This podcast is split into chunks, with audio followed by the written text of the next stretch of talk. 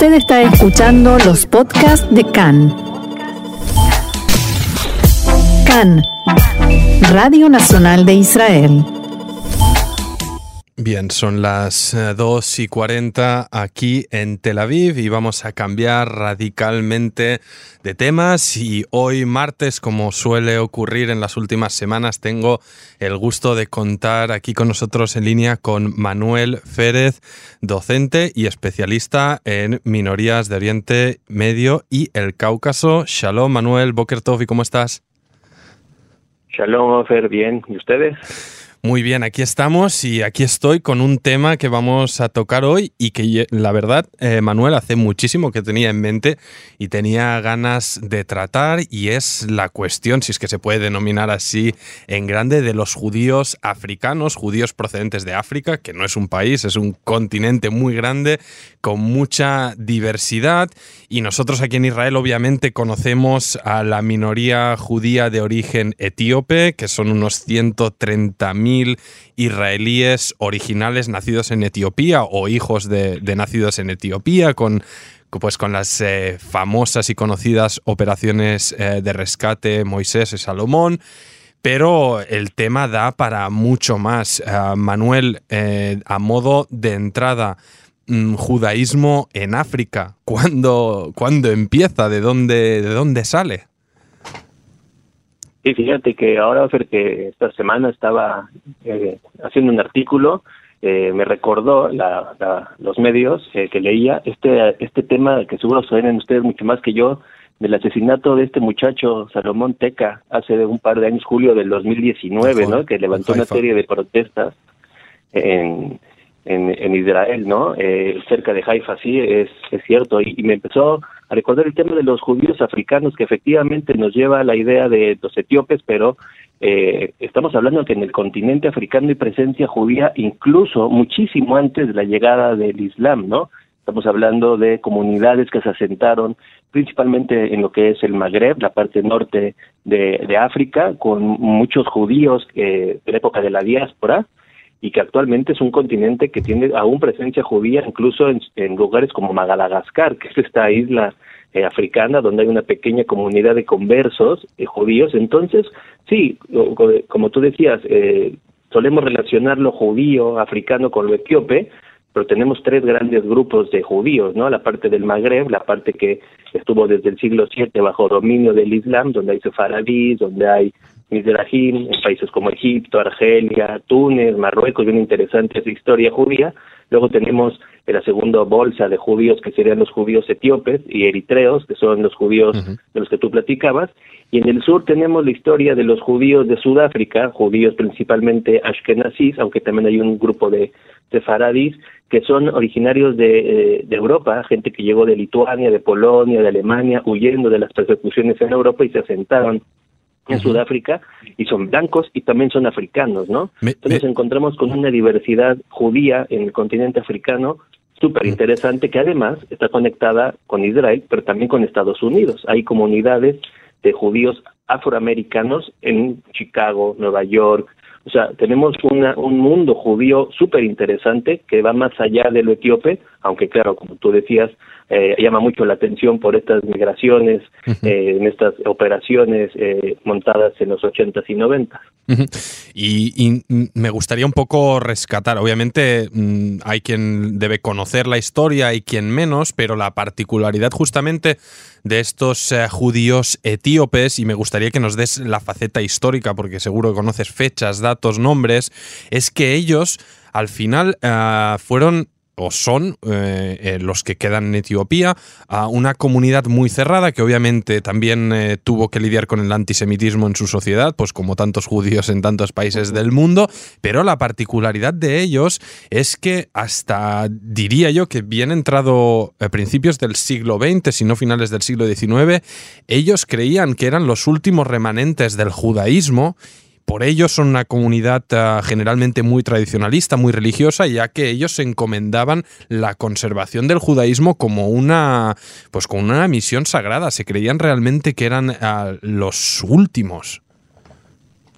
Lo que dices es súper interesante, Ofer, porque eh, cuando el encuentro ha de haber sido interesante, ¿no? Una comunidad etíope judía que, como tú dices, se decía los últimos guardianes del judaísmo, y por otro lado, un judaísmo eh, en Israel y en Occidente que no lo sabía ver. Eh, ellos tienen sus propias prácticas y rituales originarias de, la zona de Etiopía que se explican, incluso no, no, no tienen el Talmud como base de, pensamiento religioso, eh, descansaban en la tradición oral que la interpretan sus sacerdotes, que son los Kesim, eh, y con prácticas obviamente muy africanas, ¿no? Esta, esta práctica y rituales separados del judaísmo se explican por este aislamiento que, histórico de estas comunidades en relación al resto del mundo judío, o sea, los judíos de Europa, los propios judíos del Medio Oriente, incluidos los del norte de África, tenían una dinámica particular y para ellos era completamente eh, desconocida, incluso eh, tienen prácticas parecidas a los caraítas, y esto es algo interesante porque cuando ellos migran a Israel se encuentran no solo con judíos blancos y diferentes, sino con prácticas religiosas muy diferentes que incluso en temas políticos hay una anécdota súper importante para mí. Eh, Menachem Begin convence a Obadiah Yosef en 1975-76, una serie de encuentros. Es, es Begin quien convence a Obadiah Yosef que los Beta Israel eran descendientes de las diez tribus perdidas de Israel, principalmente descendientes de la tribu de Dan, y que se reconociera su judaísmo legalmente como judíos a pesar de sus prácticas diferentes. Ahora, Ofer, lo que tenemos ahora es que ya van más de 40 mil muchachos, niños judíos de origen etíope nacidos en Israel que están cambiando sus sus prácticas eh, religiosas, identitarias, ¿no? Pero es súper interesante esa historia de un judaísmo completamente diferente que ni siquiera toma el Talmud, o sea, es bien interesante que los radioescuchas se aproximen a esa historia. Lo curioso es que más allá de estas diferencias eh, litúrgicas, culturales, bueno, diría de todo, porque ya me dirás tú que tiene que ver un judío ah, de Polonia, ¿no? Como fueron nuestros antepasados a un judío de Etiopía. Al final, el hecho de ser judío no conlleva directamente tener similitudes en estilos de vida, pero sí que eh, me llama la atención. Yo, por ejemplo, en una entrevista reciente que recuerdo haber hecho a una joven eh, israelí, de hecho, nacida en Israel, pero de origen etíope, es el anhelo que, explicaba de sus padres cuando pues les comunicaron que iban a rescatarles, que debían de marchar por eh, caminando días enteros hacia Addis Abeba, la capital ah, de Etiopía, para alcanzar esta misión eh, de rescate del ejército israelí, lo que destacaban era el, anhelo, el sueño por llegar a Zion, ¿no? Eh, Jerusalén, Jerusalén, es decir, a pesar de estas diferencias enormes, el anhelo el mismo, llegar a Jerusalén. Sí, y, esto, Fer, nos hace reflexionar eh, esta idea. Yo, hay muchas, eh, si los radioescuchas se meten en Internet y buscan noticias, van a ver que hay una corriente muy negativista que dice que son discriminados en Israel, que no los aceptan. Eh, yo creo que hay que irnos a lo gris, ¿no? Seguramente para ellos llegar a Israel significó un sueño milenario, llegar a Sion más que Israel, eh, y a la hora de llegar han de haber tenido un montón de desafíos, tanto por su color de piel como por su judaísmo, sus costumbres. Creo que esta película de Camina sin mí lo retrata súper bien, pero al mismo tiempo vemos una comunidad muy bien integrada, que más allá de este caso de las protestas por el, el muchacho de Tecoa, también tenemos ahí, estuve buscando, no solo esta ministra que tienen ahora, la ministra de absorción, ¿no? La Nina Tamano Shata, que es de origen etíope, pero la lista offer de gente destacada en el ámbito de los deportes, en Israel de origen eh, africano, en, la música, en la literatura, o sea, es súper interesante. con su propia sudor, eh, se, la han, ganado con su propio ah, esfuerzo y su voluntad ah, de integrarse ¿no? en, este nuevo país. Es decir, ni a ellos como a tantos otros inmigrantes les han regalado nada. Así es, y yo creo que es un, caso que, que es una pena, Ofe, que acá en la, afuera, en la diáspora, no, no, no estemos reflexionando sobre esto, ¿no? Aquí consume mucho tiempo el conflicto palestino-israelí y a veces no sabemos ver estos casos increíbles que, como tú bien dices, a ellos no les regalaron nada, tuvieron que sobreponerse a experiencias traumáticas. Aquí hay una muchacha de la Embajada de Chile, de origen etíope, y nos narraba hace poco su historia, es increíble, llegó de año y medio cruzando eh, circunstancias súper complicadas con su familia y es una orgullosa israelí. Eso no quita los otros temas que hemos ido viendo acá. Claro que son gente que, que sufre algún tipo de discriminación, algún tipo de desventaja, pero si empezamos a pensar, fíjate, a mí me era súper importante platicar contigo y con tu radio escuchas de este tema, porque este tema nos invita a pensar lo judío e Israel desde otras perspectivas. Más allá del conflicto que existe, todos estos problemas que todo el tiempo bombardean, es correcto, pero ahí dentro ahí hay otras dinámicas que hay que aprender a ver y por eso me, me hacía súper importante platicar de, esto, de, esta, de este ejemplo de judíos etíopes en Israel. Y, a ver, mm, respecto, pues nos dabas eh, varios eh, puntos geográficos. Obviamente empezábamos este, esta discusión centrándonos pues, en, eh, en, los judíos de origen etíope, probablemente el caso más remarcable y más curioso, por así decirlo. Pero mencionabas otras localizaciones geográficas. No sé si me quedaría tal, en el norte mediterráneo, porque creo que también pues, es una historia más sabida, ¿no? Los judíos sefardim, expulsados de Sefarad, que se instalaron en, en la cuenca del Mediterráneo, en países del norte de África como Marruecos, eh, Túnez, Algeria, que comentabas antes, pero tal vez otros casos. Esto que mencionabas de judíos en Sudáfrica, pues eh, me suena algo novedoso. No sé si también he oído que en Uganda hay una comunidad activa, hablabas tú de Madagascar. No sé, eh, actualmente del judaísmo presente y vivo en África, ¿qué destacarías? Mira, yo destacaría mucho, mucho la historia de los judíos sudafricanos. es una comunidad que eh, desde 1652, 1652 empezó a crecer con judíos que llegaron a la actual Sudáfrica y para 1841 ya tenían una comunidad, la congregación de Gardens Schul, y empezaron a llegar, como decía, eh, principalmente ashkenazis, también algunos sefaradís de origen holandés, y actualmente estamos hablando de casi 80 mil personas en Sudáfrica de origen judío, que no es poca cosa, llegaron a ser 130 mil personas en la época antes del apartheid.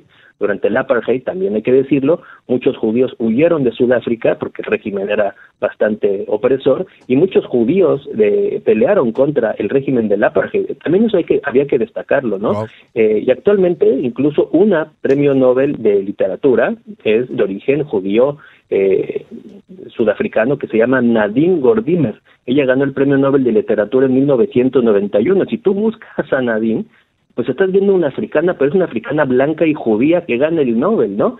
Helen Suzman, Alvizag fueron activistas de derechos humanos en la época del apartheid, también judíos. Eh, el señor Alvizag llegó a ser el juez de la Corte Constitucional de Sudáfrica y fue muy activo en los juicios contra eh, el, el apartheid. Entonces el judaísmo en África no solo es negro, y tampoco es solo marginal, y, también es parte de luchas bien interesantes del continente, ¿no? Y para terminar este, esta, esta pregunta, hay nuevas comunidades, por ejemplo la de Madagascar, yo no sabía. Ajá. Yo, ni, yo ni, había, ni había escuchado, así que danos el titular y, y, y sí, una breve explicación, porque no sabía nada. No, yo tampoco. Estuve investigando para este artículo de los judíos etíopes y me encontré con que tres rabinos ortodoxos de una organización que se llama Kulanu fueron enviados a Madagascar porque ahí había gente que estaba interesada en el judaísmo y actualmente es una congregación de 170, 180 personas conversas al judaísmo negras. Y, y es algo que de verdad no tenía ni la menor idea y fue encontrando que en otras pequeñas partes de África, como tú decías, Uganda, etcétera, empieza a haber pequeños grupos de conversos, pero lo interesante, Ofer, es que son organizados por eh, grupos o como organizaciones ortodoxas europeas que mandan a rabinos como para administrar y eh, la pequeña comunidad de conversos, ¿no? Me pareció sorprendente, la verdad como poco, sorprendente como poco, así que pondremos eh, atención en el futuro de estas comunidades que dan, si no para un reportaje, para un documental por lo menos, mientras eh, se nos acaba el tiempo, así que Manuel Férez, especialista en minorías de Oriente Medio y el Cáucaso, aunque hoy hablamos de judíos de África, también se nos permite, te agradecemos de nuevo estar aquí con nosotros en Can en Español, un abrazo y hasta la semana que viene. Nos vemos, Ofer, que estén muy bien todos. Chao, chao.